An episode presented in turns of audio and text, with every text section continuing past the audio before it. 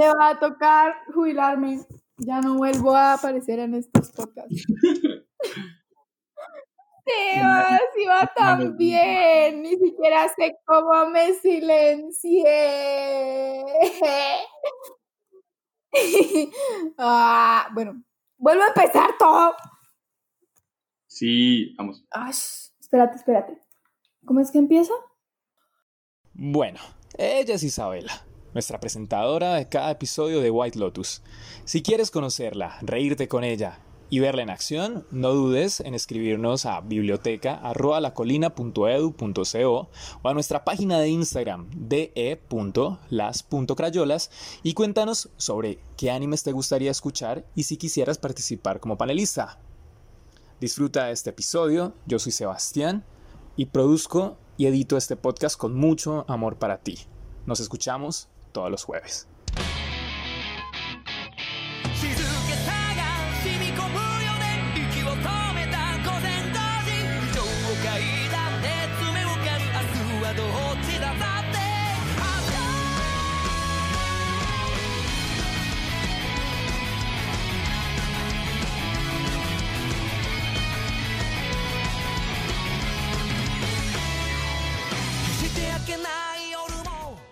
Hola a todos y bienvenidos de vuelta al podcast de White Lotus, donde hablamos sobre anime, manga y cultura japonesa.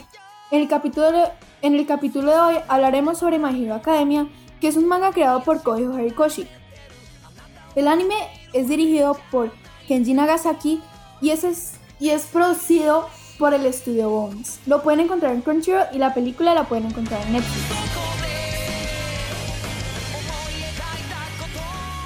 Bueno, el día de hoy estamos con Mapisa. Hola chicas, ¿cómo están? ¿Cómo te Hola Woods. Ahí normal. Y tenemos una invitada especial que sería Erika. Hola Erika, cuéntanos un poquito cómo llegaste al mundo del anime, cuáles son tus preferidos. Eh, bueno, hola.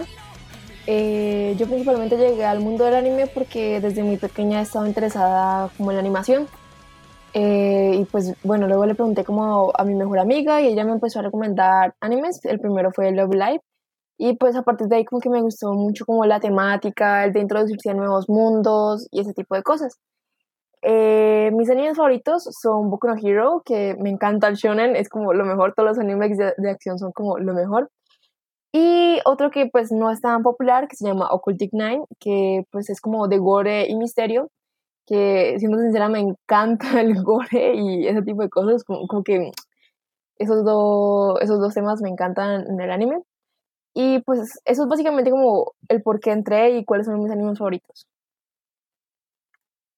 Eri, ¿tú de casualidad le recomendaste Helsing a Uche? Porque, o sea, en cada conversación que yo tengo con él, me menciona Helsing, que es súper gore y que yo no sé qué.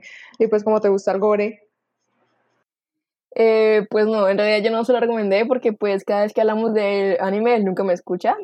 Él le ha recomendado como, por ejemplo, Occultic Nine o, eh, o Beastars, pero pues como que nunca me ha escuchado a mí, tal vez como que se lo haya visto por su cuenta, pero pues nunca por, por la mía porque es como todo fresita.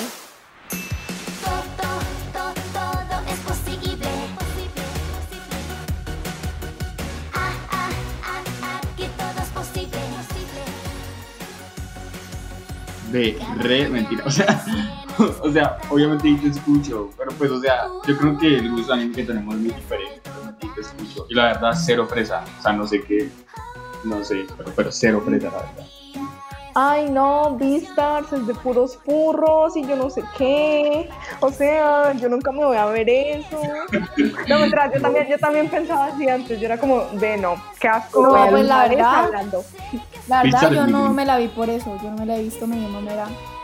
Sí. Ay, Beastars es buenísimo. Pero no, pero hablando de Helsing, Helsing es super anime. No visto Helsing, yo no sé qué haces con tu vida. ¿Vieron? Ya, la me encanta como, es como que. Pues ya es como cinco animes, entonces es como que Ay, es como que, bueno, y entonces vieran que se ven ah, no, y Kakegurui y Helsing son muy buenos. No, Helsing es re bueno, vea, no, recomendado Helsing.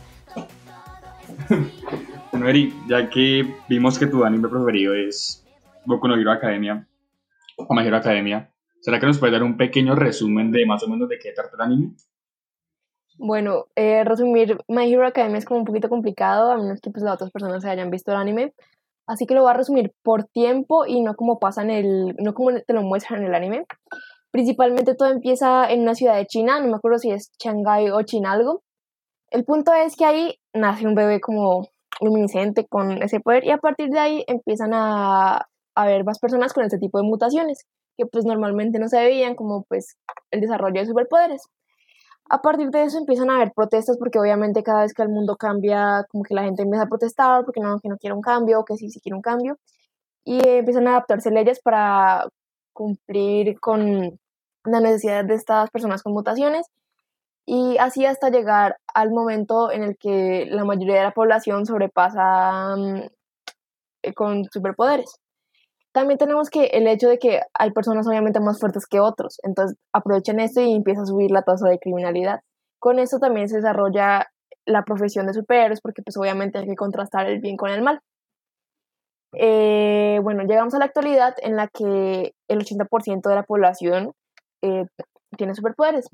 Entre el 20% está de nuestro protagonista, quien eh, desde pequeño pues le dijeron que no podía tener superpoderes porque normalmente se definía esto a partir de como la falta o la sobra de un hueso en el dedo pequeño del pie.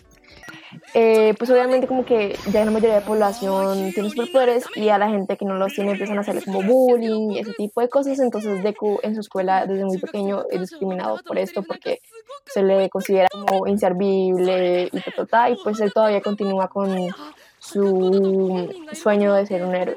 En la sociedad, eh, al menos en la de Japón, los héroes son catalogados por rangos hasta ser el número uno, que es el mejor. El número uno en aquel momento es All Might, quien tiene un superpoder como que de fuerza y rapidez. Deku admira mucho a este. Y pues él tiene un amigo en la infancia que llamaba Kugo, quien le hace muchísimo bullying a partir de esto eh, aparece un supervillano que es como súper viscoso y que pues cada vez que intentas como agarrarlo, pues obviamente como que se te va um, a traspasar la mano y pues no lo vas a poder agarrar porque pues es como líquido. Entonces él toma su primera víctima que sería Deku. O sea, sí. Eh, entonces él como que intenta asfixiarlo y en ese momento aparece Alma, quien vence al villano y lo mete en una botella. Eh, obviamente como que Deku lo agradece y le pide un autógrafo, pero también él sigue con la cuestión de que si él en realidad puede ser un superhéroe sin poderes. Entonces se agarra su pierna y estos dos salen como que salen volando, obviamente sin darse cuenta, pero en mitad del camino se da cuenta y lo dejan en un edificio. Ahí es cuando Deku descubre el secreto de All Might, que es que en realidad con una pelea con un supervillano, eh, este fue herido gravemente y su superfuerza no dura por mucho tiempo entonces tiene un tiempo límite y pues es un secreto como internacional, pues obviamente porque pues podría tener muchos problemas si se mostrara así. Entonces le pide al chico que guarde su secreto y también le da que esa es la razón por la que gente sin superpoderes no puede ser superhéroe, porque ellos no pueden aguantar ese tipo de cosas. Luego continuamos que el hecho de que Deku se haya subido la pierna de Alma provoca que el supervillano que estaba en una botella se salga y vuelva a caminar libremente por las calles de Japón. Ahí es cuando encuentra su segunda víctima, que es Bakugo.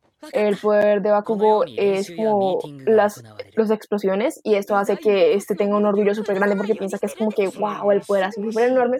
Y al cierto modo, por el supervillano, este muestra gran resistencia ante él, porque pues obviamente como que él no se va a dejar por un simple villano. Eh, en ese momento no hay como ningún superhéroe que pase por ahí, entonces hay como muchos problemas con Kachan porque pues Bakugo empieza como a, tener como asfixia, pues obviamente empieza a asfixiarse y él intenta pero pues no hay nadie quien lo ayude. Y en ese momento Deku pasa por ahí y aún así sabiendo que no tiene superpoderes, él dice que sus piernas se movieron solas eh, y va por la a ayudar a Bakugo el, pues, el único que puede, obviamente, como que intentando sacarlo de ahí porque pues no tiene superpoderes. Y esto motiva a All que también estaba pasando por ahí, obviamente en su forma herida, y provoca que vuelva a su forma musculosa y salve a Bakugo. Después de eso, eh, All se vuelve a encontrar con Deku y le dice que él sí puede ser un superhéroe, aun si, tenga, aun si no tenga poderes, y le dice su secreto que en realidad em, su, su, su superpoder se puede pasar gracias a que él se puede comer un pelo, que es muy gracioso esa parte, pero pues tiene que comerse un pelo para recibir sus superpoderes. que son básicamente como rapidez y fuerza, y este superpoder se le llama One for All.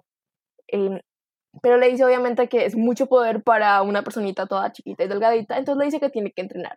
A partir de ahí hay un montaje de entrenamiento pues que no falta y pues Deku, el sueño de Deku era entrar a una escuela como de élite, que era como la mejor en Japón para superhéroes, y gracias a, la ayuda de All Might, él da todo su esfuerzo para poder entrar ante los exámenes, obviamente entra, es el protagonista, todos lo sabemos, y ahí empieza la historia de superhéroes, obviamente pues no puedo contar más porque pues es como puras batallas o spoilers.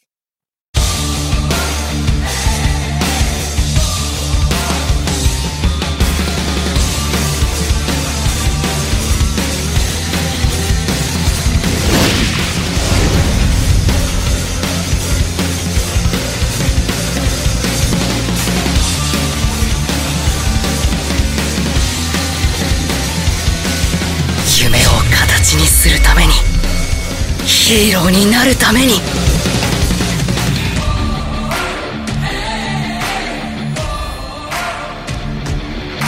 me parece como muy real los escenarios que plantean, ¿no? No en cuanto al desarrollo de la serie, sino el hecho de que por X o Y razones, de un momento a otro, la población empieza a conseguir mutaciones y poderes y todo tipo de cosas. Y o sea, me, me parece que plantea muy bien el hecho de que si obviamente va, va a haber gente que hace el bien, pues va a haber gente que va a hacer mal, ¿no? Entonces, como esa dualidad que tienen y que siempre hay como más villanos en la serie, que hay héroes y todo esto, no sé, me parece muy real todo este tipo de cosas. No sé ustedes qué opinan. Pues a mí me parece que también los villanos, o sea, también depende del punto de vista que lo veas, porque si hacen cosas malas, es como que matar gente, pero como que sus justificaciones no son o sea, tienen justificaciones válidas para hacer lo que hacen. O sea, las historias y lo que han vivido con superhéroes los hace como entendible que hagan como el mal, el mal, ¿no? Sí, pero, o sea, de lo que dijo Buche, la verdad yo no lo había visto como una situación realista. Es más, o sea, el, el anime se podría ver incluso como infantil como no para, para audiencias eh, jóvenes como nosotros, digamos, sino como, no sé, Little Witch Academia. Em, porque es, es, muy obvio quién es el bien y quién es el mal y quiénes son los villanos y los villanos son oscuros mientras que los, los héroes son brillantes. Entonces, o sea, yo nunca, obviamente, pues ahora hablando, sí me di cuenta de que tiene eh, situaciones muy realistas y de que toca los temas eh, pues como acercándose a la realidad, pero, pero antes no, no, no lo había visto así y creo que mucha gente no lo ve así. Pero yo creo que... adelante, habla si quieres. No, no, ahora tú yo digo después. Ok, lo que yo iba a decir es que básicamente ellos muestran como una parte como muy real las personas de lo que es ser un ser humano.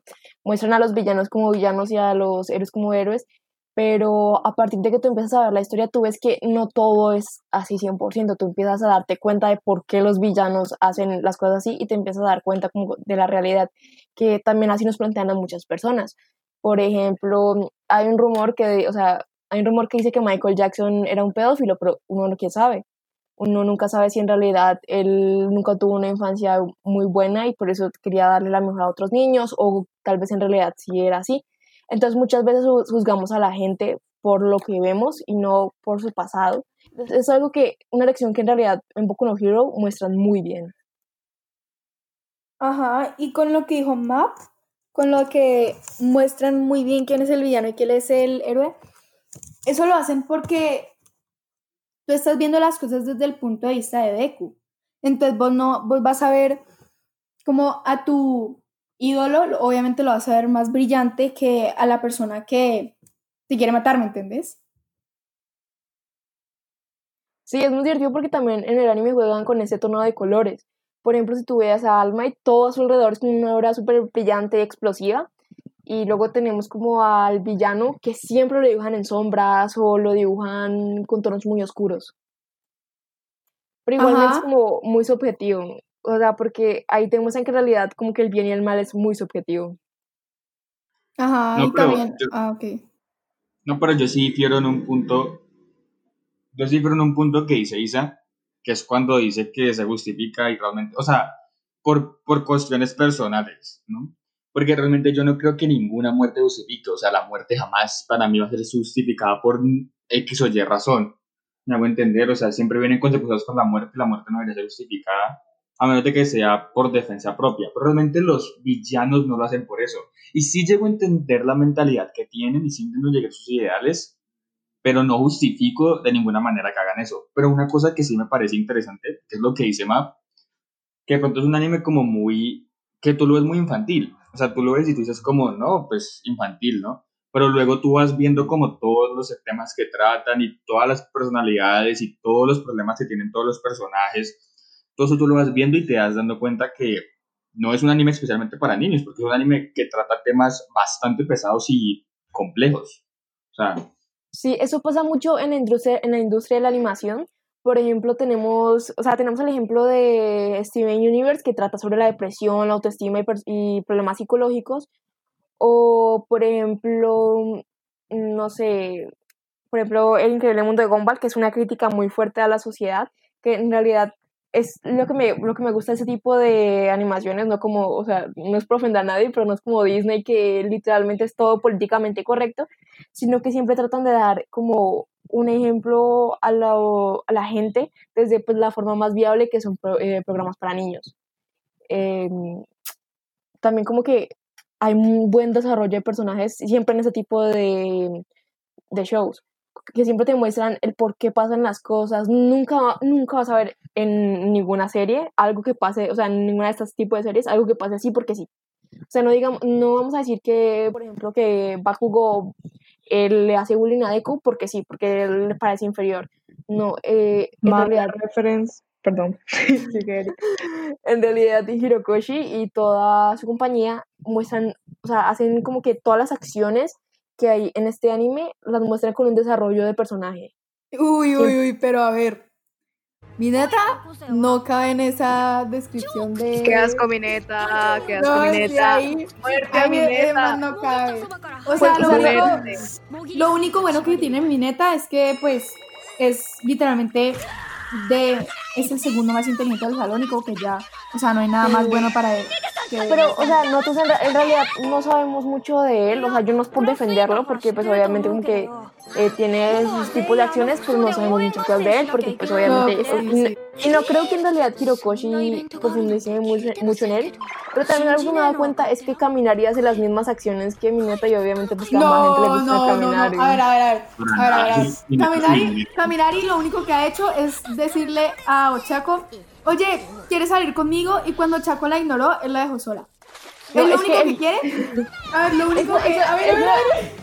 Eso es algo que ustedes solo ven. Pero si tú te das cuenta que muchas veces en las conversaciones de Mineta, siempre, o sea, siempre está, obviamente porque sí, es como su es porque Mineta, siempre, siempre hay un tipo de cosas. O sea, no, no, es, por, no es por ofender a, no, no, no, a caminar y ofender a Mineta, no. Obviamente como que caminar y tiene como un poco más de decencia que él, pero pues también hay que tomar en cuenta que eh, Mineta es un personaje secundario al que se le da cierto tipo de rol, que es molestar a las mujeres, pero no se sabe hasta este momento como el por qué hace ese tipo de cosas. Y simplemente pues no creo que haya que criticarlos por no saber mucho de su historia y pues igualmente como que no hay que gritarlo porque no creo que se vaya a saber porque es un personaje secundario, igual que Hakagure o Koda y eso que a Koda sí le dan como un poquito más de protagonismo que a ellos dos. Entonces no creo que haya que simplemente criticarlos. No, pero a ver, Kaminari, es que mira, Mineta es un, es un pervertido y Kaminari es un niño adolescente. Son distintos. Por ejemplo, una, en una escena vos ves a Mineta mirar a las viejas a través de un huequito de la llave.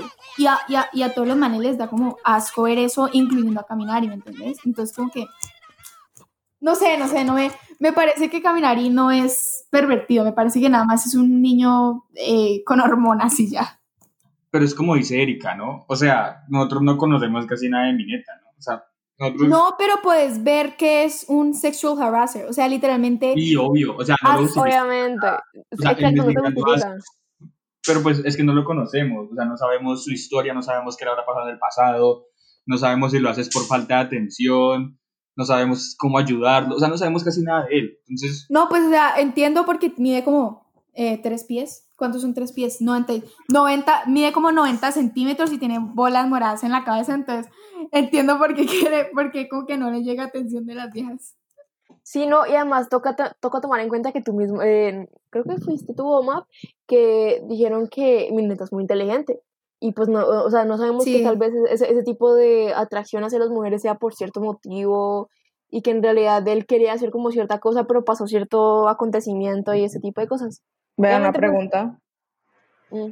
¿Por qué Sí. mi neta es inteligente? O sea, no sé, no, no porque lo Mira, dice. mira, Porque Horikoshi, o sea, creo que Horikoshi dice que él se refleja en Mineta. O sea, no sé si sea verdad o si me lo estoy inventando, pero él dice que Mineta jamás va a No. Isa, el autor se refleja en el profesor este, Naizawa. No, él, él No, creó... Sí, sus espérate, espérate. inseguridades. No, cállate, cállate, cállate, déjame hablar. él creó sus inseguridades en Aizawa, pero él se refleja en Mineta. Son distintas. Ah, No, yo creo que el refleja todos sus personajes en todos los, las cosas. Pero lo que yo iba a decir de Mineta es que yo creo que él, o sea, como él es cero atractivo para las mujeres en todos los sentidos, yo creo que él intenta suplir eso con inteligencia, con volverse muy astuto. Ajá, también de pronto. Total. O sea, yo creo que lo suple con ese tipo de cosas. Y es como algo chévere del programa, ¿no? Que, pues, del, del anime, del programa.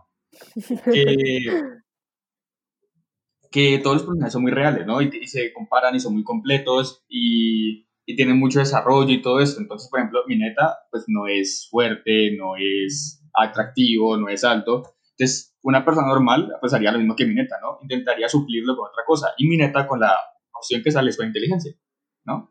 Ajá, y me parece que- justamente... No, tranquila. Pues, o sea, justamente por ese tipo de cosas yo creo que, yo creo que simplemente a Mineta no se le dio mucha atención. Yo creo que, pues, como que nunca tuvo como mucha suerte con ese tipo de cosas y tal vez por las acciones que toma, yo, yo o sea, yo pienso y yo juzgo que Mineta nunca tuvo amigos además de Caminario. O si tuvo, tuvo como un par que eran como refalsos. Entonces, principalmente yo creo que por eso él busca como la atención femenina, porque tal vez él tuvo algún problema con, con hombres y ese tipo de cosas, porque yo creo que él es una persona bastante social. Entonces no hay que tomar en cuenta sus acciones por lo que en realidad es. Y eso es lo divertido, porque hay muchas cosas en este anime que son deducibles. Por ejemplo, bueno, esto va a ser un poquito de spoilers, pero por ejemplo, el, villano Davi, uno empieza como a tomar en cuenta como cuál es su pasado a partir de las acciones que toma. Y obviamente eso no te lo cuentan sino hasta capítulos después, o sea, muchísimos capítulos después, pero tú te empiezas a dar cuenta de quién es en realidad y cuál es su historia. Y eso es lo que me encanta muchísimo, que siempre en este, en este anime, siempre hay un muy buen desarrollo de personajes, aún así no te lo digan. Y al menos esa es mi deducción de que Mineta tal vez tuvo algunos problemas con, con hombres y por eso confía más en las mujeres y pues que Caminari tal vez sea su primer amigo.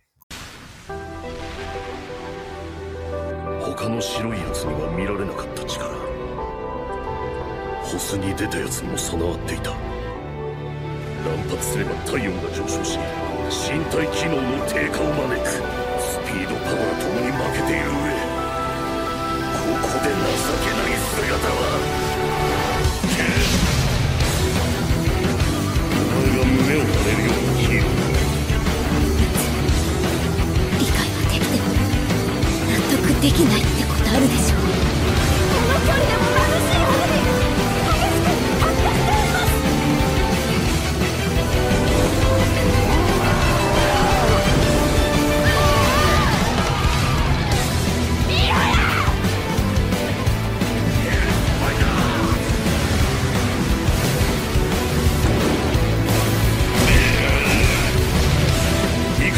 性を持っているかもわからん以上出し惜しみは命取り。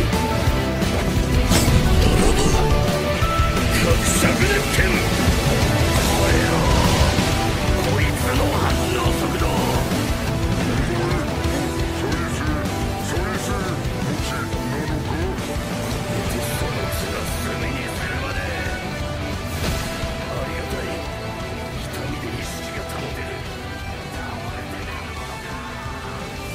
parece muy cierto. Me parece que eso se, también, también se ve reflejado en otros personajes, ¿no? Como todos los problemas que tienen se ven reflejados en Tipo- sus personajes. Ajá, tipo Kirishima con lo de Mina y todo eso. Y Sí. me parece que como el ambiente que, en el que ellos conviven también los afecta y por eso se ve en el desarrollo que tienen ellos como personajes. Entonces, por ejemplo, todo el desarrollo que tienen personajes como Deku desde el principio, siendo muy inseguros, siendo muy arriesgado, no pensando, y luego se va volviendo más que piensa más las cosas, más como más asertivo, ¿no? Como Su, su desarrollo es hermoso. Es absolutamente bello ver cómo los personajes crecen, o sea, uno los, uno los ve como padres orgullosos, como, Total. como Deco utilizando sus piernas, uno es como, Jay, tú puedes, o sea, es, es lo mejor. O Y por siempre hay que ejemplo en el salón. cuenta siempre hay que tomar en cuenta que ellos son adolescentes, entonces obviamente el desarrollo de ellos va a ser como un poquito más fuerte y que van a ocurrir demasiados errores, porque el punto es que ellos son adolescentes. Por ejemplo, también, eso es también lo que decía de mi neta, él es un adolescente. No mames. O sea, caminar puede ser como ah, de niño adolescente, pero mi neta también lo es. Entonces, Ajá. que tomar en cuenta que todos cometemos errores en esta vida y muchísimo más en esta etapa. Entonces, obviamente, Bakugo va a ser más agresivo, todo lo que iba a ser muchísimo más asocial, Deku va a ser mucho más temeroso, Mineta va a ser muchísimo más hormonal, eh, Kirishima va a tener muchísimas inseguridades, ese tipo de cosas, porque son adolescentes. Y ese es el punto, que todos los errores que cometan son viables. Y muchos de los personajes mayores también, todos son viables porque todos son, son humanos. Solo que pues obviamente a los obviamente los adolescentes van a cometer muchísimo más errores porque pues son adolescentes. Ajá. Y algo que me encanta, por ejemplo, de, de cómo crean los personajes, es, por ejemplo, lo, me- no sé si es como, si los personajes son irónicos o si sean como, ay, no sé, no sé, pero me encanta porque, por ejemplo, Kacha, pues Deku, no, Deku no, este man de Bakugo, él es, Sí, cachan. o sea, ajá, ese man es súper, ay, egotístico, no sé si se diga así, pero el man es como, él, él cree que es como la última Coca-Cola en el desierto. Y me da risa que eh, en realidad no es así. O sea, él- su, su personalidad es muy conflictiva. O sea, su- sus, su- sus complejos son como conflictivos con sus, ¿cómo se dicen? Con sus orgullos. Él es orgulloso, pero también es muy inseguro. Entonces me encanta como, como juega con las emociones de los personajes. Y es que eso es algo que pasa en muchos adolescentes. O sea, tú piensas, no, pues o sea, obviamente no pasan como en los extremos de Bakugo, porque pues él fue criado como un- una persona que lo tuvo todo y obviamente al, empezar la adolescencia él empezó, tu- empezó a tener muchos miedos. Y, ajá, además, esto, al ver, al ver que. Deku se volvió más fuerte que él. Eso también le debe haber pegado muy duro. Eh, Entonces, eso, esa agresividad. ser destructivo para Sí, sí. O sea, sea, imagínate que vos vas, estás con el enclenque del salón y sos como 20 veces más fuerte que él y que de- en un mes este man, pues como más le digo, te cuera un enclenque. y como que al mes se vuelve 100 veces más fuerte que tú con el 8% de su poder. O sea, Sí, Eh, no, yo me suicido.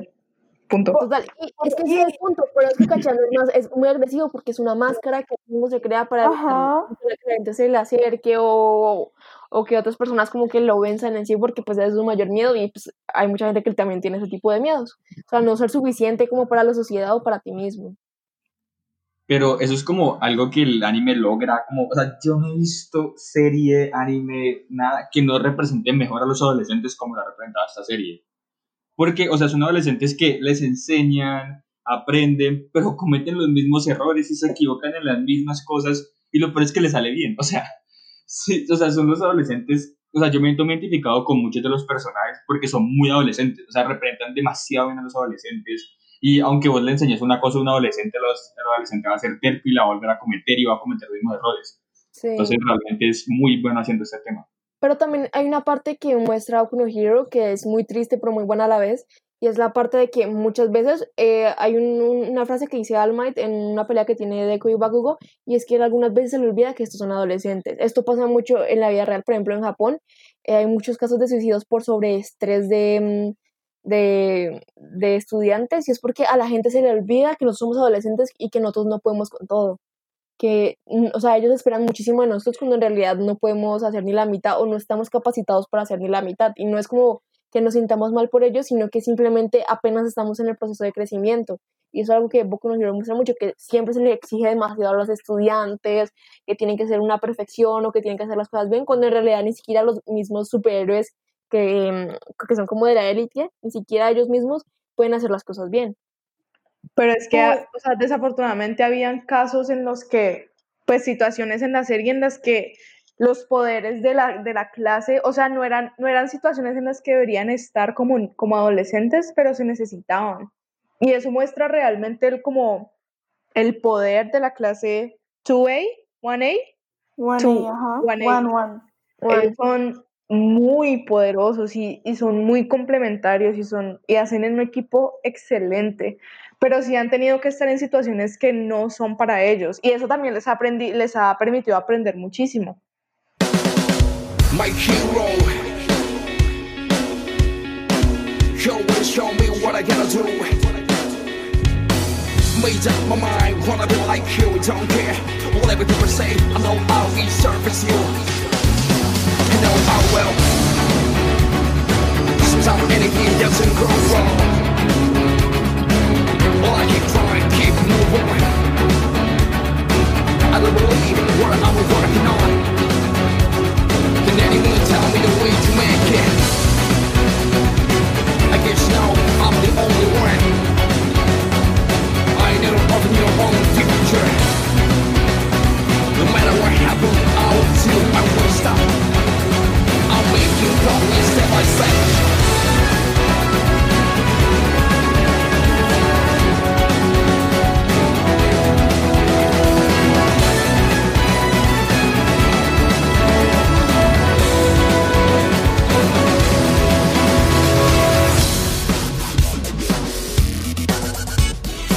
I feel something hot from my heart, something beating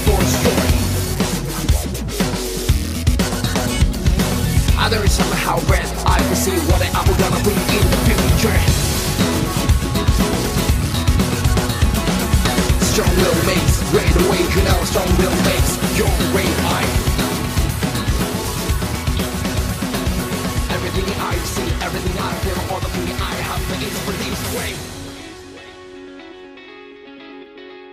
Sí, yo por ese tipo de cosas creo que cuando ellos sean en realidad superhéroes van a ser como súper buenos, porque también hay que tomar en cuenta, por ejemplo, en el arco de, de, de Eri, eh, ellos aprenden muchas cosas de ética, que pues como que normalmente como que estas ciertas cosas, y yo creo que además de ser como superhéroes eh, como muy fuertes, van a ser superhéroes como muy, como muy empáticos.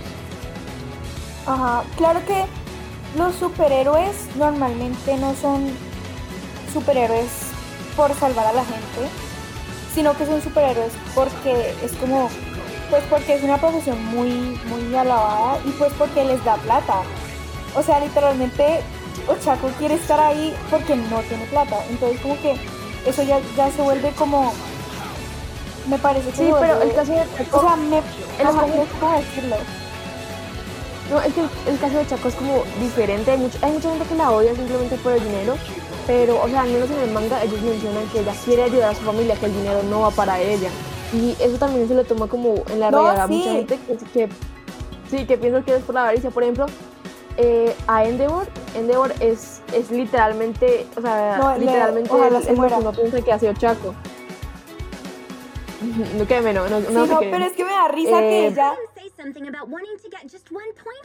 crazy. que ella es literalmente, ella se podría morir de hambre, literalmente. Ella, literalmente en Navidad había comida en la mesa y ella estaba loquísima porque había comida para todos. Entonces, pues entiendo por qué quiere plata. ese es el punto, que hay mucha gente que eh, critica a Uraraka simplemente por ser, eh, porque, que- por querer mm, plata, pero hay que tomar en cuenta que la plata que ella quiere no es para ella, es para la familia. En cambio, Endeavor siempre fue como, él nunca quiso plata, pero quería poder, quería ser el número uno y aún ni siquiera, o sea, ni siquiera que fuera por su cuenta. Uraraka quería recoger la plata para su familia por su cuenta, pero Endeavor llegó hasta el punto de tener tantos hijos hasta llegar al perfecto, simplemente para que pudiera cumplir con sus ambiciones. ¡Qué asco! Ajá. Pero me parece re hipócrita. O sea, me parece re hipócrita que la gente odie a, a Ochaka por eso, ¿no? Porque, o sea, Sí, pero absolutamente Realmente. nadie quiere a Endeavor. O sea, no es hipócrita. Sí, o sea, No, hay gente que sí lo quiere. Pero es que, seamos sinceros, Cállate. si nosotros estuviéramos en, ese, en esa situación, no lo haríamos por salvar a las personas, lo haríamos por el dinero. Y si vos ves a Endeavor, o sea, ese man está cagado en plata, ese man vive en plata, ese man está sobre la plata, o sea, Literal. o sea, vivimos, hay que ser sinceros, vivimos en una sociedad capitalista en donde el único objetivo es conseguir dinero. Y si te doy sincero, en un mundo como ese, todos seríamos, todos seríamos 80, todos seríamos allá. Todos seríamos Sí, allá. sí, no me parece una mala idea.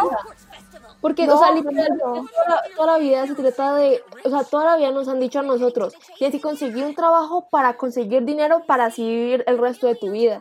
Y ya lo que quieres es simplemente ayudar a su familia y como conseguir el dinero para subsistir. Entonces, Ajá. O sea, ella es más humana que el humano promedio. o sea, no sé si se van a entender Y porque no- además hay algo y- que se muestra y es que creo que creo que es en la segunda temporada, bueno, no, es en la primera. En la primera cuando ellos van al campo, de- cuando ellos van a un campo de entrenamiento, ella dice que ella le gustaría más estar en el campo de rescatismo, pues porque además su kit como que ayudaría. Obviamente ella también como que menciona que le gustaría mucho ser peleadora, pero le gustaría mucho más estar en la parte rescatista. Y obviamente como que no es que digamos que en eso, pero si analizamos la, la parte económica y todo, es mucho más viable ser eh, como un peleador a un rescatista. E igualmente Uraraka quiere ser uno, porque ella no solo quiere ser héroe por el dinero, porque pues es una de las razones, eh, obviamente ella puede conseguir muchos más trabajos que le den mucho más dinero que ese.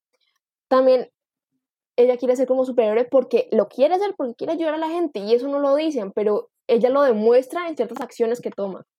Ajá, y la serie me parece que también lo hace muy bien porque pues muestra, o sea, muestra que algunos héroes, no muestra, por ejemplo, en la, el punto de vista de Stein, ese man es, o sea, ese man tiene, está como, tiene la idea, pero está un poquito confundido porque no es la forma de hacerlo, ¿me entienden? Pero como que lo hace bien. Y lo que hacen bien es que mos- mostrar a los héroes, los que están bien arriba, o sea, sin contar a Endeavor y de pronto a Hawks, que los héroes que están arriba quieren ayudar a la gente y por eso son tan, pues, tan buenos héroes, porque no lo hacen por la plata, sino que sacrifican sus vidas por las vidas de otras personas. Pero eso ahí sí me parece irrealista. Porque tú en la sociedad como actual, como en la sociedad real, como en la vida real, tú no ves ese tipo de comportamientos. O sea, tú ves las personas que más tienen plata y, y- y realmente no son las personas más buenas, que digamos, ¿no? Y tampoco son las personas que tienen el dinero más honesto. Entonces, eh, pues eso ya es una crítica a la sociedad. Pero ya Boku no Hero realmente como que no trabaja los matices en esa parte, según yo. Uy, sí, Porque- lo, hace, O sea, pero creo que lo hace más adelante.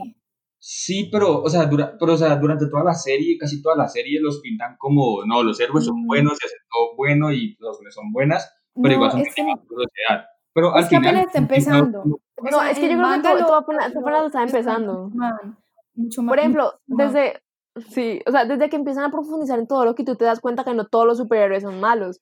Simplemente Ajá. que apenas están empezando y obviamente todos los animes necesitan una introducción. Y esa su introducción es un poquito larga porque pues eh, si, el, si el creador piensa hacerla igual que One Piece, pues obviamente necesita una introducción larga. Pero pues obviamente como que si O llega a su parte de profundidad. Van cuatro temporadas y no han pasado de año. Es, va a ser larga. Sí, Pero es, bueno, es un pero poquito se- larga, pero, o sea, igual, o sea, o sea lo, lo mismo que ustedes dicen, o sea, los, los villanos tienen unos, unos ideales bastante profundos, o sea, son unos ideales que tú dices, Súper "Wow". profundos, ajá. pero ninguno, o sea, me parece imposible que ninguno de ellos lo haya intentado hacer de una forma medianamente políticamente Pero es que si lo ves, no es, es que ellos son la minoría. Por ejemplo, Deku y Todoroki lo están haciendo de la buena forma, ¿me entendés? O sea, vos ves a Todoroki y vos decís, este man se puede volver villano, y no lo hizo. Ves a Deku y literalmente le dijeron que, que saltara de, del techo, y no lo hizo, y, en vez de eso quiere hacer, pues, bien, ¿me entendés? Entonces muestra, los, muestra, muestra, muestra el trauma en general y muestra la forma de copiar con el trauma y la forma con la que no hay que copiar con el trauma, ¿me entienden? ¿Me entienden?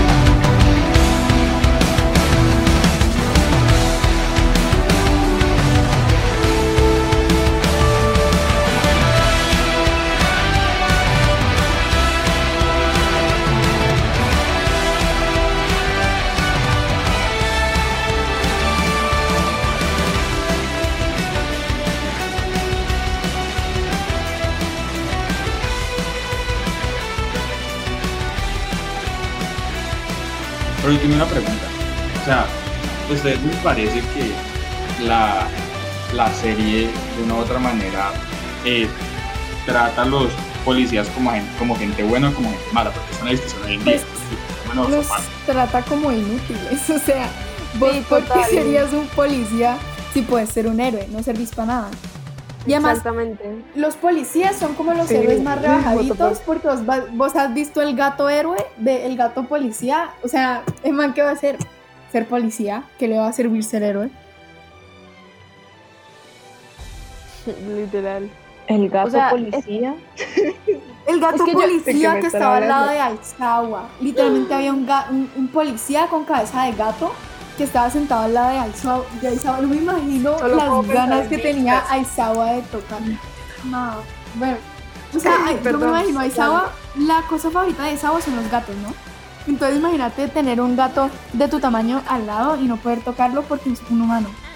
Doloroso. Ay, verdad que a Isabel le encantan los gatos. Se me había olvidado, perdón, ya, ya entendí, ya entendí. Es que, mira, con lo que dijo Butch, yo creo que hay algo que hace Boku no Hero, y no sé si estoy, si estoy mal o estoy bien, y es que todos ahí son como policías, por ejemplo, los héroes, o pues la mayoría de ellos, se pueden considerar como los policías corruptos, y los policías normales pueden ser considerados como la minoría de ellos que en realidad no son...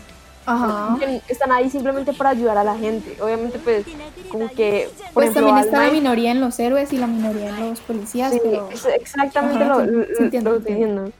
Pero también hay que tomar en cuenta que la mayoría, todos los personajes ahí son buenos. Tomemos, tomémoslo eso en parte. Todos, todos, son, todos son buenos porque todos tienen un pasado y to- siempre en, en esta serie siempre es culpa de la sociedad. No, todos son neutrales. O sea, no hay, no hay ni bueno ni malo. Es como. Bueno, no sí, es se como podría decir Titan, que pues es súper neutral y vos literalmente no puedes saber. Pero en este vos puedes darte cuenta quién está moralmente mal y quién está moralmente bien.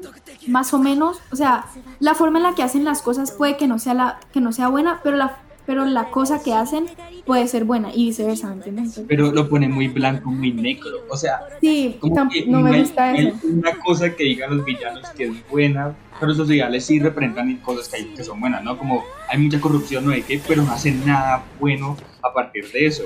Y los, y los héroes son todos como, pues los héroes, los, los héroes pro, no los estudiantes, están como, sí, siempre son como, no, hacen las cosas buenas, cosas buenas, cosas buenas, cosas buenas, y son idolatros por hacer cosas buenas. Entonces me parece que es un matiz, o sea, no, no hay, no hay gris, es blanco y negro. O sea, Pero no si hay, si hay- escúchame, si hay una persona gris que estamos olvidando y es Hugs. Tú dices, no, pues Hugs es como. Es corrupto, pero no lo es. Él menciona muchas veces que él quiere. Hawk es otro nivel de personaje, o sea. Sí, es que él, menciona muchas veces. No, pero que él no aparece en la serie, él aparece como en los últimos, en los últimos. No, sí, ya apareció en la serie, ya apareció en la serie, ya apareció. ¿Ya en la apareció? Sí. pero lo que está haciendo, lo que hizo, ya apareció en la serie. No, Eh, creo, creo no, que creo que Bueno, no. lo- vas a no, ha porque- igual él, lo, lo que él come- eh, lo que él comenta sí apareció en la serie ya. Y él dice que él quiere simplemente exterminar a todos los villanos. Y eso significa que ya no, ya no hay necesidad de los héroes cuando ya no hay villanos. Entonces, es lo que quiere hacer, acabar con la corrupción de los héroes y también con la maldad de los villanos. Es un punto muy neutro. Entonces, como que no Bueno, hay, hay una Bueno, hablemos- gris en todo el anime. Ajá. Y, y es muy bueno que los, o sea, me, me gustan mucho los personajes de ahí, porque también todos están muy bien hechos. Entonces, como que es muy chévere. ¿Saben qué personaje me encanta? Aoyama. Gracias.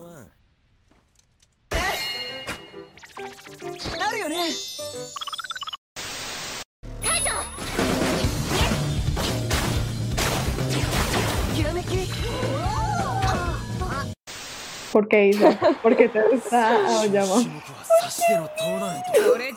O sea, es como, es muy brillante y es amarillo y es, y es hermoso y brilla mucho. Ay, lo amo. Hay un episodio que, que es que no sé si ya lo, lo dibujaron, que el- como Aoyama y Deku con, con un problemas con queso. Sí. Me da risa porque, porque literalmente es que Aoyama sabe lo que es que tu, que tu superpoder te lastime.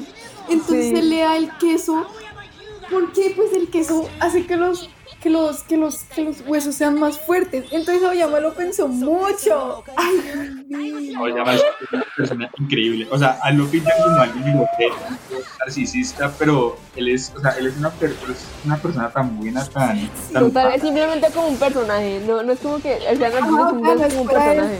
O sea, es como Sí. un personaje X, pero me encanta. Si le soy sincera, o sea, antes de que Isa me explicara las fantasías y el maravilloso mundo de Oyama, yo lo odiaba con mi vida. O sea, me parecía lo que dice Uche, re narcisista, re raro, me parecía un man ahí, como what the fuck este man, porque, porque es así. Pero eh, empecé a leer el manga y hay algo de Aoyama que es probablemente lo que más me gusta y es que siempre, Siempre mira la cámara. Él, te mira los ojos, él mira tu alma. Cuando Ajá. siempre que aparece, te mira los ojos. Ay, lo amo, lo amo. O sea, Deku, no está construido para ser el personaje principal. O sea, No, Aoyama según, que ser- a ver, según yo, Aoyama literalmente está como haciendo, está hablando del punto de vista de Deku para hacer su gran entrada. O sea, eso es, sería con Aoyama, se los Sí. juro que eso va a pasar, se los juro. O sea- y, y- y eso, lo- eso demuestra lo bueno que son los desarrollos de personajes en este anime. Porque hasta Aoyama, que literalmente es un personaje secundario, es muy bueno. Total, total. O sea, Aoyama es como. O sea, lo que dice Isa. Aoyama es como el person Aoyama es como todos nosotros que queremos ser como el personaje principal, pero no lo somos, pero nos queremos personaje principal. O sea, He's Aoyama. the main character. O sea, he's the main character of everything. Sí, sí, o sea, sí. Hablando de personajes que, que, que, me- que, pues, que nos encantan, a mí me encanta mucho Tokoyami. ¿verdad? Ay, man es un amor. Lo amo, lo amo, lo amo, lo amo, lo amo. contraste, o sea, él es, toda su estética es negro, como, o sea, o sea, toda su estética es como dark, como, como si fuera todo así, todo edgy, todo dark, pero, o sea, él es súper comprensible, es como un psicólogo, yo no sé, Literal, es todo bonito. Ay, no, mira que también. Sobre todo, es que hay un arco, o sea, esto puede ser un poquito de spoilers, pero pues no lo voy a decir así como literal. Eh, los últimos arcos que han sacado, eh, como que se demuestra de verdad que eh, Tokoyami se preocupa por la gente, o sea, en, es- en este arco, pues es como uno de los últimos que han sacado hasta ahora y pues está un poquito No lejos de lo que normalmente. Eh, está en el manga, no, pues, no voy a decir spoilers. Ay, pues el se los corta. ¿Qué pasó? Que no me acuerdo. eh, cuando como que David descubre que, que, que estaba traicionándolo, entonces Hux mata a Twice, pero llega como Ah. Tokoyami para salvar a Hux, que pues, era su sensei. Ah, sí, sí, me acuerdo. Ya. Entonces ahí se demuestra que Tokoyami en realidad es una persona como que sí se preocupa muchísimo por las demás, o sea, es muy gracioso porque es el significado de ese meme que dice como que dame un café tan oscuro como mi alma y le dan leche, él es ese tipo de persona. Tokoyami es lo mejor, o sea, pues, esto es también un poquito de spoiler, pero hay una pelea de ellos, o sea, hay una pelea de ellos, y pues él, pues él tiene problemas con su, con su, con su poder, ¿no? Y entonces él hace todo lo posible para que no dañen a los demás y él inclusive llega a llorar y él se ve sufriendo durísimo, pero él como que se limita, o sea, se va a sus límites para hacer que sus poderes no le hagan daño a los demás. Entonces, es Es como... otra, otro ser viviendo con él. Literal, o sea, literalmente, canónicamente, eh, Dark Shadow es una niña chiquita. Sí, es una niña chiquita. Entonces, ¿cómo vas a vivir con una niñita pegada a tu espalda? Obviamente esa niñita se va a descontrolar. Sí, o sea, No, no, ¿saben? Ahora que lo pienso, ahora que lo pienso que Isa, Isa me recuerda a eso, esa personalidad de él de cuidar tanto de la gente debe venir por, por el- la sombra, por este man, vieja, lo que sea. o sea, Ve, le metiste. Porque Dar- Dark Shadow debe ser como una hermanita pequeña para él. Ajá, exacto. Entonces, él, él toda su vida ha estado cuidando de una niña. Entonces, ay, no, qué belleza. ¿Será que el man se lo pensó así el autor? Qué belleza. no, no, pero se volvió mi personaje favorito como el personaje. O sea, con lo que Probablemente. ya, o sea, no, lo mejor, no existe mejor personaje. Mm, Mi personaje favorito, antes me gustaba porque Daddy, pero ahora, o sea, después de leerme el manga, los, o sea, mi amor por él como que se incrementó un 200% y es Aizawa. Ese man es absolutamente y 100% dedicado a sus estudiantes. Lo amo, lo vida. Es como un papá así, todo, todo bien. Y, o sea, él, en una entrevista que le hicieron a Hirokoshi, él dijo que Aizawa eh, a él le habían recomendado trabajar con niños, pues no le explicaron pues con qué tipo de niños. pero pues él, le, habían trabajado, le habían recomendado trabajar con niños desde el comienzo. Ve, y su relación con Sinceramente, yo, yo- yo- la relación de Aizawa con Eri-chan es, es, ay, es que no, es que no, son hermosos juntos. Me puse a llorar cuando él le compró la ropa que él se ponía de chiquita, de chiquito, y ella no, le, no le gustó. No. Pero, pero ¿sabes qué? O sea, Aizawa también es como de uno de esos personajes gris, entre comillas, que nosotros vemos. No, Porque- ese es súper blanco. no, espérate, espérate, déjame explicar. Imagínate a él siendo un villano. O sea, imagínate poder borrarlos, o sea... O sea, él es como O sea, el predestinado de, de un gris. villano. Pero igual, igual, igual no, pero razón. es muy blanco. Aizawa es muy blanco, principalmente lo- por lo que pasó en su, en su infancia. No voy a decir esto, pues no sé si sea un spoiler, porque esos son spoiler, esos son spoilers del otro manga, porque Boku no Hero, si no lo saben, tiene otro manga que se llama Vigilante, que habla como eh, de esa gente que es Lo literalmente gris. No, Eri, Eri, pero lo que le pasó a Aizawa sí sale en el manga normal. Ah, pues es que también sale en el otro. Ah, bueno. Eh, y Vigilante es como literalmente la parte, o sea, porque Boku no Hero te muestran dos partes, blanco y negro, pero Vigilante, todo Vigilante es la parte más gris, y pues Aizawa eh, sale como ahí gris, pero ahí se muestra que de verdad Aizawa es muy blanco, es una persona que jamás le haría daño a nadie, a menos que esa persona le haya hecho daño a sus seres queridos, y pues como que su pasado y todo demuestra que él es en realidad como una de las personas más blancas que puede haber en, Eh, sí. en, en. La- no, Buche, No, Buche, o sea, seriamente no tendría sentido, no tendría sentido absoluto que Aizawa sea gris, ni No, cerca sí, gris. por su historia sí me hago entender, pero o sea, vos lo analizas su Pues es sus no, En serio, poderes, en serio, saber la historia es que me pregunto porque como vos cuando no la sabes como de historia, muchas cosas. pero- No, Bucho, sea, es que aunque la que- historia sea gris, él no es gris. No, no, no, no, Exacto. no, él como tal no es gris, él como su, su personalidad no es gris.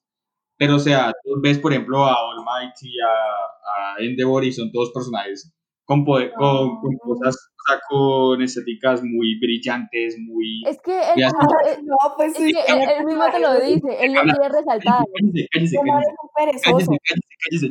Pero son personajes que a la vez les gusta mucho estar en pantalla. O sea, son dados a las cámaras. Entonces, Endeavor no hay que, obviamente, el símbolo de la paz, todos en la pantalla. Sí, Y pero eso no significa que seas gris. Es que No, es una muy gris, introvertida. No, pero es su personalidad, no. Pero, en- o sea, Aizawa como tal es una persona muy blanca, pero toda su estética, todo su... Todo su Ah, este man está hablando de estética, no, pues eh, así, así es. Ahí- Estamos hablando de estética negro, güey. O sea, no, perdón. Exacto, y ahí, ahí es donde, ahí es donde, te- donde Boku no Hero te engaña, porque te hace pensar que en realidad Aizawa es como una persona súper oscura, pero en realidad no lo es. Por eso, o es sea, que- yo lo vi y yo juré que le iba a pegar a los estudiantes, que los iba como a matar el segundo día. Pobre Aizawa, no le respetes así. Por ejemplo- no, pero es que Aizawa al principio con Deku, uy, pasado, pasado. Pero es que no, Pero era, es- no era precisamente con Deku, era con todos, ¿no? Sí, literal. Sí, sí, y sí, si tú con te das cuenta, o sea, es, es como es como pasar de persona, como pasar del anime al DreamWorks. No sé si ustedes han visto Kung Fu Panda. Para mí, sí. literalmente, Aizawa es exacto, o sea, es como la, la persona más parecida a, a Shifu. Porque tú ves, Shifu le tiene mucho cariño a sus estudiantes, ah, pero es sí. una persona muy estricta. Aizawa es exactamente lo mismo, son gente estricta simplemente. Sí, sí, o sea, sí. Sí, pero, o sea, al final quedamos de que él es muy blanco, pero su outside es muy negro. Pues sí, Ah, pero pues eso es la es, forma eso de es el decir. punto con la animación de Boku no Hero. O sea, vos, por ejemplo, ves, am, no sé, ponele, ay, ¿a quién? ¿Quién es un personaje bien? Sí, Toga, por ejemplo, también Toga, pa- por ejemplo, a Toga. Vos ves a Toga y vos decís, ay, no, tan linda la niña, súper, súper buena, tiene cara de, cara de buena gente, y va y literalmente eh, se toma la sangre de los demás. Hagamos Sí, pero- cosplay de toga. Perdón. Pero es que no hay que tomar, hay que tomar en cuenta que eso es algo que como que se nota mucho y es que Toga tiene como, no es como eh, emocionalmente y todo eso estable. Ella como que tiene alguna enfermedad, se podría decir enfermedad mental en sí, pero pues no es como que sea una directamente, podría ser so- sociopatía o psicopatía. Yo creo que Toga tiene eh, psicopatía, que es que te impide como que simplemente... Eh, no, no, es como que simplemente te impide como ver la realidad de la misma forma que otras personas lo ven. Esa es como la parte de psicopatía. Uy, ¿eso no es como autismo? No, no, no, no, no. El autismo No es totalmente diferente. Es No, o sea, literalmente autismo no es como ver... Sí, el autismo es que tú tienes el mundo diferente. La psicopatía es que no entiendes ciertas cosas de nuestro mundo. Ah, ya. Por ejemplo, los psicópatas, o sea, ellos, podría, ellos pueden pasar totalmente desapercibidos como nosotros, pero no tienen emociones. Por eso es que siempre está como el, el debate de que si los psicópatas se, irían a- al infierno o al cielo, porque es que ellos, ninguno de ellos en realidad es consciente de que lo que está haciendo es malo. Es No, exactamente lo mismo que imitan- hace Toga. Imitan las, las emociones de los demás, como la reacción... Bueno, eso no importa, eso no importa. No, no, no, no, Isa, lo que acabas de decir tiene resto de ¿Qué? sentido con el quirk de, de todo. Bro. Exacto. O sea, y es que por Pues eso, de le mete. por eso yo creo que ella tiene psicopatía y es por el hecho de que ella siempre Sí. dice que a las personas que ella sentido. más ama, ella las asesina porque quiere estar literalmente, ella quiere Oh. literalmente ser ellas porque ella las adora. entonces- ajá, entonces por eso ella es como, como que tiene ese problema, ese tipo de problemas mentales. Y esa falta de empatía también se ve reflejada en su relación con Twice. O sea, ella no entiende, ella no entiende Ay, lo que, lo que. Twice siente, sentía. Siente, siente, perdón. Siente, Pero siente. Twice, a ver, eh, pongamos esto claro, Twice la quería como a una hija, punto. Ya, eso es todo lo que quería decir. ¿En serio? No como una hija, sino como una hermana menor o Sí, una como mejor una amiga. hermana menor, pero, o sea, romántico no era. Eso era todo lo que quería decir, porque Toga está en el mismo grado que Deku. トガですトガ卑弥呼生きにくいです生きやすい世の中になってほしいものですステ様になりたいですステ様を殺したいだからヴィラン連合に入れてよトムラくん血を取るとその人に変身できます eh, pero ahora que me doy cuenta, como hablando así de, del tema de, de Toga, eh, o sea, Boku no Hero trata temas bastante complejos. O sea, tal vez no nos menciona tan directamente como, por ejemplo, Steven Universe, que lo mencionaba hace un rato, pero sí trata temas bastante serios y temas como complejos, como por ejemplo los desórdenes mentales. Pues que no los dice directo, ¿no? Pero tú los puedes ver evidenciados. Y por ejemplo, el abuso con Todoroki, ¿no? O sea, trata temas uh -huh. bastante serios muy. Oigan, ¿saben qué teoría? Pues he visto mucho que a Todoroki le gusta el, pues la pasta fría para no tener que hervir agua. Ay, Ay, se ve súper triste. Yo, yo no sé si en realidad sea por eso. Yo creo que en realidad por como su rebeldía Pues, y por todo de que ajá. solo va a su lado frío, pero sí, es como súper triste. o sea, sí, pero pues qué pesada. Ve, si eso F, es F verdad, por todo. si eso es verdad, pobrecito, porque a él en el campo de entrenamiento, pues, spoiler, en el campo de entrenamiento lo hacen hervir y congelar agua como constantemente, o sea, no. Coño. Ah, pues sí, obvio. Pero, o sea, ¿te imaginas como trauma Pero rey? estar en agua hirviendo. Oigan, ¿sabían? Pues no, lo que dicen, también dicen mucho que lo que lo quemó no fue el agua hirviendo, porque literalmente él, la mitad de su cara, la mitad quemadita, es de fuego. Entonces él debería haber sostenido el fuego, pero la mamá intentando pues que no se quemara, la que lo, y ella pues siendo hielo, le, le, le, le, hizo como un, quemón frío. Entonces pues también me da pesar eso. Sí. No, pero escucha, eh, apar- o sea, yo creo que Todoroki es como el personaje que más sufre, porque primero hay que tomar en cuenta como eso, que él era muy apegado a su mamá y de repente como que ella se volvió loca y todo eso. Además de lo que está pasando en el último arco, eso sí, es como no lo voy a decir porque es muy, un spoiler muy Eso grande. es horrible para todos. A Todoroki, a Todoroki le culpan por todo y le ponen la responsabilidad grande desde que era muy pequeño y de por sí no ha podido tener amigos por el hecho de la reputación de su papá y todo. Entonces él nunca, nunca ha podido ser un niño normal y eso es algo que él jamás va a poder tener de vuelta porque ya pasó esa época. Y es lo que más me da tristeza de eso, que es que entre más va avanzando el tiempo, más y más y más tú ves que a Todoroki más le sufre todo. Eh, pues como que en el último arco eh, le están poniendo muchísimo más trauma a Todoroki porque cada vez las cosas van empeorando para él y como que es muy triste, pero así pasa muchas veces en la realidad y pues porque la forma en la que lo ha superado me parece como que es una persona muy fuerte. No, sí, y o sea, como eso me parece a mí lo que de. O sea, Erika acaba de decir de, del abuso y de la presión y de que él nunca se pudo. Nunca tuvo una infancia normal, o sea, nunca pudo socializar con amigos, nunca tuvo ese espacio que la mayoría de nosotros tenemos y que la mayoría de héroes sí tuvieron. Porque, o sea, vos ves a Todoroki, Todoroki no, no habla con la gente, es como muy cerrado, muy no sé qué decir, muy, no sé si me explico. Él es como muy cerradísimo, muy cerradísimo y yo creo que todo eso viene por el trauma que él tiene del abuso, de la presión, de, de todo eso, ¿no? Sí, también traumas familiares, como por ejemplo lo que pasó con su hermano, eso sí no lo voy a pensionar, y, o la forma en la que la mamá lo trató, la forma en la que su o sea, eh, Hirokoshi confirmó que tenía la inseguridad de que, o sea, él, o sea, él es como la persona más hermosa del mundo, pero él tenía la inseguridad de que esa cicatriz lo hacía, lo hacía ver muy feo. Sí, y él toma las cosas. Hay gente, a ver, yo me encantan mucho las teorías de pues, Academia, y vi una teoría que dice que Todoroki tiene autismo. Y eso es como súper, o sea, tiene tanto sentido porque literalmente, absolutamente todos los, lo toma literal, hace conexiones que nada que ver. Es, no, como que, por ejemplo, cuando, cuando la vieja le dijo, un- si, las, si las miras, se mueren y él, no puedo mirar a las personas, las mato. O cuando, conec- cuando dijo, soy el destruidor de manos. O sea, o cuando dijo, eres el hijo bastardo de, de All Might. O sea, es- Sí, me da mucho pesar, pero pues, eh, como que, pues no se le puede hacer nada por eso. tocaría, ¿cómo se dice? Pues tocaría ver si lo confirman. Sí, igual por eso yo siento que todo lo que es como uno de los personajes más fuertes emocionalmente, porque después de todo lo que ha pasado y que él siga intentando convertirse en un héroe y que logre hacer, hacer, hacerse amigos con Deku. Me parece que es un cambio muy enorme que él como que da pasos muy grandes y, y la superación al máximo. Sí, total. O sea, esas relaciones que, que tienen y cómo influencian en ellos y todos esos cambios que tienen, este, pues obviamente la mayoría son alrededor de Deku, porque pues es el personaje principal. Eh, pues son importantes, ¿no? Y, y el, anime las desarrolla muy, muy bien.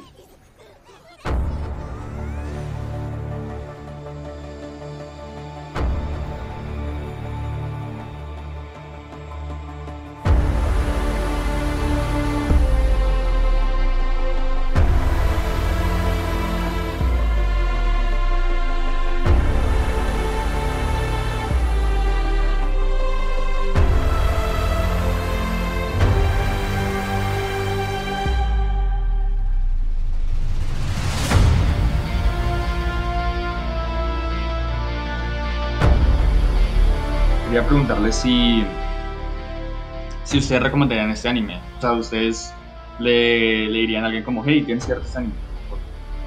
Yo lo recomendaría total. Eh, y sobre todo, esto me parece un anime que, o sea, que es bueno como para gente nueva que está entrando al anime.